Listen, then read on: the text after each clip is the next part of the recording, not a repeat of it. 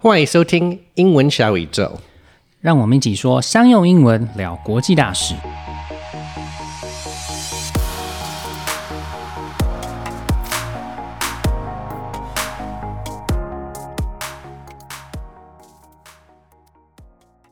Hey, Clifford, as you probably remember from talking to Zhu Beibei, even though Taiwan is a really small country with few natural resources, we've become really important as a manufacturing center and an exporter of parts and finished goods. Of course, I remember that conversation. He said that we import raw materials, process them, and then we export them to other countries for a profit. Everyone knows about our advanced semiconductor and high tech manufacturing capabilities, but I believe Taiwan is also a major player in the textiles, sports shoes, and car parts sectors as well. I've heard that most of these manufacturers are OEMs. What's an OEM, Nan Quinn? OEM is short for Original Equipment Manufacturer, and they are companies that take designs created by other companies and produce the product for them on contract. Ah, that makes sense. Apple's products are mostly made by Foxconn and Pegatron, but of course, they're still branded and sold as Apple product. So how big is this industry in Taiwan? It is really big. Although we don't really have accurate numbers for the OEM business, the total revenue of the textile industry was about 345 billion Taiwan dollars, and the IC industry was just above 4 trillion dollars in 2021. Wow. So it's a really big part of the economy. I saw that nearly a third of Taiwan's economy comes from the manufacturing sector. So, how do foreign companies find the right factory to work with? And how do they know if the factory can truly produce the parts they want to their specifications?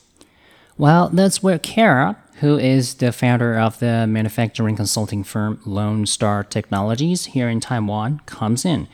I think her experience is very interesting. She used to work for NASA for a few years and then for Texas Instruments. And later, she started her own business as a technology consultant. right. Now she helps manufacturers audit the production sites and the quality of the products. In addition, she helps her clients find qualified vendors. That sounds like a lot of inspection work to do. It does. She has to know all the details about how the candidate vendors design and print the parts and the type of material they use to determine whether it meets the client's needs.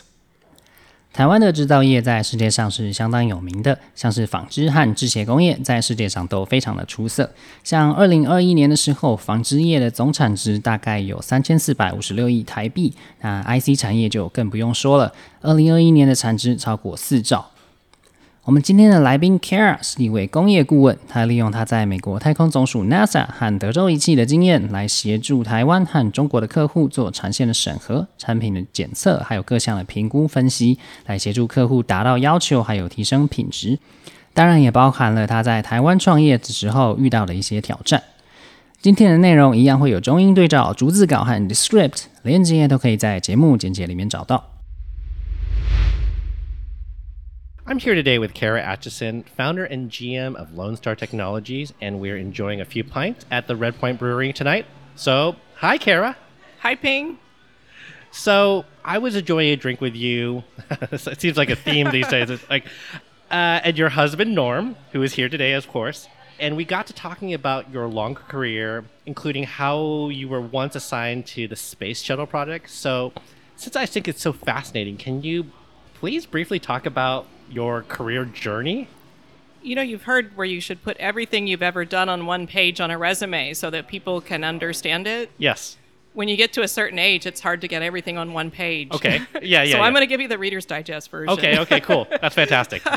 so, starting out of college, I joined the Space Center program. My dad was a NASA scientist. wow. Oh, no and kidding. so I followed in dad's footsteps, and I was there for eight, nine years. And then I moved over to defense industry and did some uh, embedded software work Wow. for missiles wow. and other military programs. And then I switched over to commercial and I joined Texas Instruments.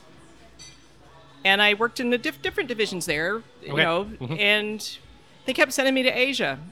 and I went to Japan, China, Taiwan, Korea, and I really loved Taiwan.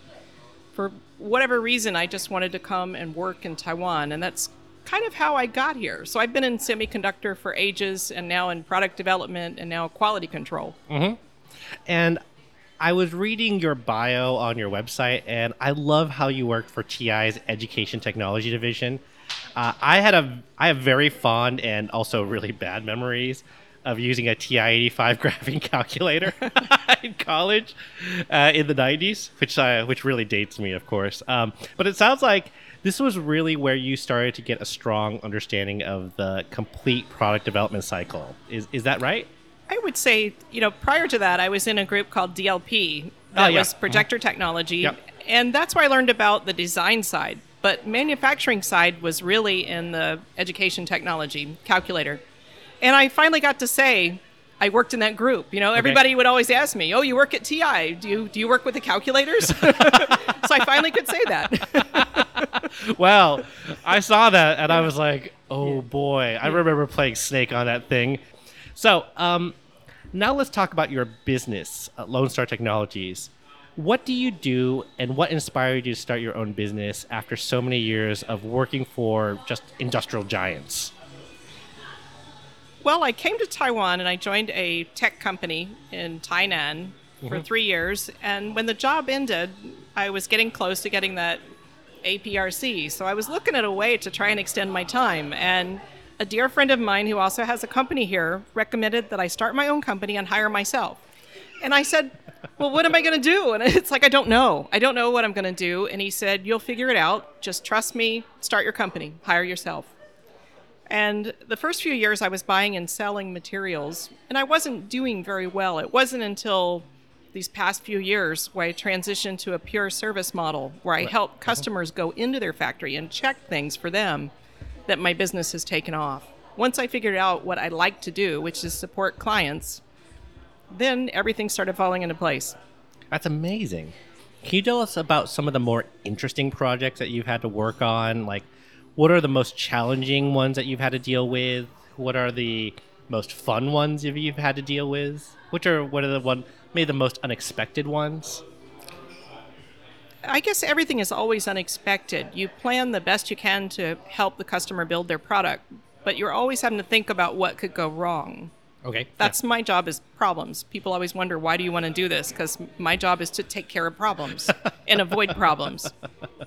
And you know, so I've got a really cool client in Sydney, Australia, that has a smart motorcycle helmet, okay, yeah. mhm. and that's an awesome project. It's a, a group of younger guys that have this idea about what we need for our motorcycle riding Right. for video, Yeah, yeah, taking yeah. calls, and they're so excited about it. They really believe in it, and there's a group following there. That is a, a fun, fun project. Fun Mm-hmm. to support them. I think they're all interesting, even the most low tech products. Going to a masonry tool factory Right. and, and seeing how steel is forged for these tools yes. it's it's all fascinating. It's just some are more electronic. You know, Yeah. I'm I like to stay in the electronics area, but I do have a lot of low tech projects as well. Right. In your first interview for your podcast, you actually talked to a bunch of uh, people who are in plastics, and that's actually a really big part of the calculator building process, right? I know because I had a big old TI 85, which was like full of plastics. Um, can you explain like all these different aspects? Because your background is largely electronics and also computers, right? Exactly. That's that's where I learned about manufacturing, all the way down to packaging. And so the factory that assembles it isn't the same factory that makes the plastics. They have a third party supplier. You go check them out and understand what they're doing, understand their controls they have in place. And some types of plastics are very easy to make, but others are quite complicated. Right. You know, you think of clear plastics, you could have some particles in it where you put a light behind it and you see them very easily. But if it's, uh, you know, a solid black or a solid color and it doesn't have any special properties where it's not too soft, then it's fairly easy to do. You know, so they're all they're all different. You were telling me some very interesting things about how I guess I guess the miscommunication aspect of the supplier vendor relationship and how you basically essentially mend it, right? You said essentially that sometimes people ask for a certain thing, the vendor basically says, "Yeah, we can give that do that thing for you." And then they get it and it's totally not. And then you later when you go actually go in and you look at their equipment, you find out well, based upon their manufacturing capabilities, they actually can't make it for you that way. Can you kind of explain that process about how you learn and how you determine that these guys can't actually make these things the way that you want to this particular specification. That's where understanding how they do it is important. Many times, especially if you're buying things off of Alibaba, you're talking with a salesperson and they just give you something. They think you don't really need to understand how it's made. But if you want something very custom, very specific, you have to understand it. One example I have is working with printing. Okay. So, printing on uh, rubber material sheets. The client wanted very fine, fine lines, and I discovered the factory didn't have a way of making their templates to do this screen printing where they press the ink through like any kind of template. Okay. They didn't have the technology to make that fine line. So, I knew they couldn't do it.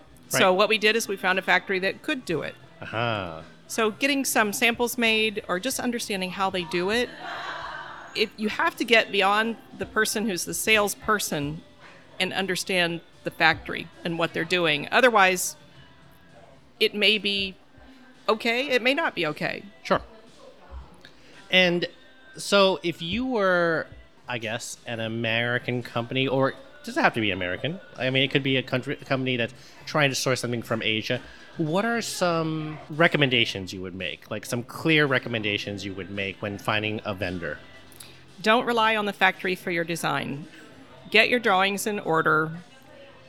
Know your materials, know what you want, and define what you will accept. We call that the acceptance criteria. What does it have to be for you to take that? Make that very, very clear to the factory, and they'll do their very best to meet that. Okay. Most of the time, pe- people don't, and then they get it and they go, Well, I wanted sharper printing, or I wanted it to be this color, or I wanted ah. this Got it. and the factory heard something else. Another thing that people frequently do is they buy samples Yes. off of Alibaba, right? Yeah. That's that's what they have in stock on hand that they send you. And by the time you make your production order, they have different material in stock. So you have to specify materials, dimensions, color, down to Pantone colors. You have to specify everything because factories change people and they may not understand that you care about that. Right. Yeah, that makes a lot of sense. All right. So, you and I are both small business owners here in Taiwan. Uh, I've had my frustrations, but there are quite a few challenges, and especially because you're, you know, not a Taiwanese person, um, especially with regards to government bureaucracy. So, what do you like and what don't you like about running a business here in Taiwan? You know, I took my friend's advice and I went to his accountant and let let her just set up the business for me because I just want to get that kind of stuff right. Mhm. And you're dealing with government bureaucracy and getting a bank accounts and all that stuff. I All the jumped through all the hoops and did all that. But I just I don't know, I don't think it's all that terribly difficult to have a business in Taiwan. You know, it was probably a month to get set up, you know, another month to finish all the paperwork. And I think the harder part is just running a business. I went from working in a company, you know, having a paycheck just delivered based on the work that I did without having to worry about finding customers and doing all of it. Right. So I think I didn't have to worry so much about the business side. It was more about what I was doing or not doing Yeah. to make the business work. Yeah, so tell us me a little bit about the actual aspects of running the business because I had the same kind of I wouldn't say rude awakening. I think I was mentally prepared for it. But I think sometimes people underestimate of what it's like to be sales and also operations and also so on and so forth. So can you tell us about your experience going through that? So for me, sales was the big learning area I had to do. I have to find customers. If I don't have customers, I don't have any business. I'm very dependent on customers outside of Taiwan. I have three inside Taiwan, but most of them are international. Right. So I mm-hmm. have to get on the phone. I have to call people and talk to them, and I have to be ready for a rejection. Yeah. You're going to get hurt, told no much more than you hear n- yes. The next part of that, I think, is just the amount of time that it takes me for the day to day things in Taiwan. If I want to send a package, mm-hmm. you know, I would go stand in the line of the post office until I figured out Lalamove or, you know, just ways Right, to, right, to save yeah. time. Yes. Everything took a lot of time. Yes. And if you go to a, an office, a government office for anything, you may not be successful in that one visit. That's true. You know, you just go there with the idea that what hoops do I need to go through, and eventually I get through it, and you're approved to do whatever you want to do. That's but it's correct, yeah. you have to be very patient. You know, Yes. you're not at home; you're in another country, and no one wants to hear you talk about how it is in the U.S. Right? no one wants to hear that here. So you need to understand that it's a different system. It's a good system. right? I've been treated very nicely in Taiwan. Yep. I guess the next part of that is just running the business. I always wondered when I would get to the point of being too busy where I needed help. Yes. You know, you're trying to gauge. You hire someone, but you don't have the business, then you can't keep them on. And I don't want to do that. right. So I'm Yeah, finally exactly. at that point Yeah. where I need help, and I know I need help, and I know the business is sustainable. Yep.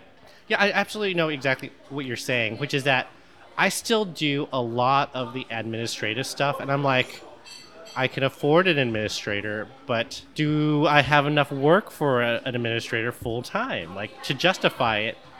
And that's like, yeah, I think that's these are like these challenges that I, I don't think that people who have, you know, everyone wants to run their own business. Everyone has a great business idea, but it, it takes a, I think, a certain kind of person to realize that actually, you know, running a business isn't just like hiring a bunch of people and like, hey, I have a business. It's actually like understanding where the business or what scale the business should be at what point we are, right? Yeah, and finding people who can, you know, can help you Yes. And being able to communicate clearly enough with them to let them know how they can help you. Yeah, You absolutely. You're right. And I think the other hard part is uh, getting people who are bought into the idea, right? Like, you know, you're probably at this point right now where I think you told me that you were hiring people who are like, who have, uh, was it an electronics background? Is that right? Actually, a sourcing background. Sourcing background. That's right. Supply chain yeah, background. supply right? chain. And it's kind of like you need to know that you can keep this person busy and they can be productive enough to justify their salary at this point, right? Yeah, uh, because I wouldn't want to hire someone and not be able to keep them on. I, I like when you offer employment to someone that you can really deliver that. I see it as a responsibility. I, I think so too, right? It's extraordinarily important. And I think that if you are a good business owner, you understand every person that you bring on is your responsibility. Your job is to make sure that they are working productive and they're not, you know, you have to make sure that they're taken care of in s on some level, right? Okay. Well, um, lastly, would you like to plug your business and also your amazing new podcast, please? Uh, do you ever have anyone say that they don't want to plug their business? Uh, I have people who are not in business, so so sometimes yes. like scientists, when I bring in scientists, uh, I don't really say, "Do you want to plug your research papers?" That's funny. yeah. But yeah, of course, you know, so if you want to find more about Lone Star Technology, come out to our website, www.lonestartech.tw.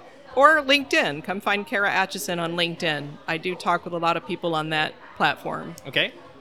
And tell us about your awesome podcast, Oh, yeah, in the Taiwan podcast. Factory. Yeah. And I have to say thank you, Ping, for helping me with some of the technology and getting set up. I feel like I am just having a lot of fun with this, and I think it's sustainable now. yeah. So thank you so much. It was my pleasure. Like I always said, like I am always super happy to bring everybody into the podcast community. So if you ever have any technical issues, please.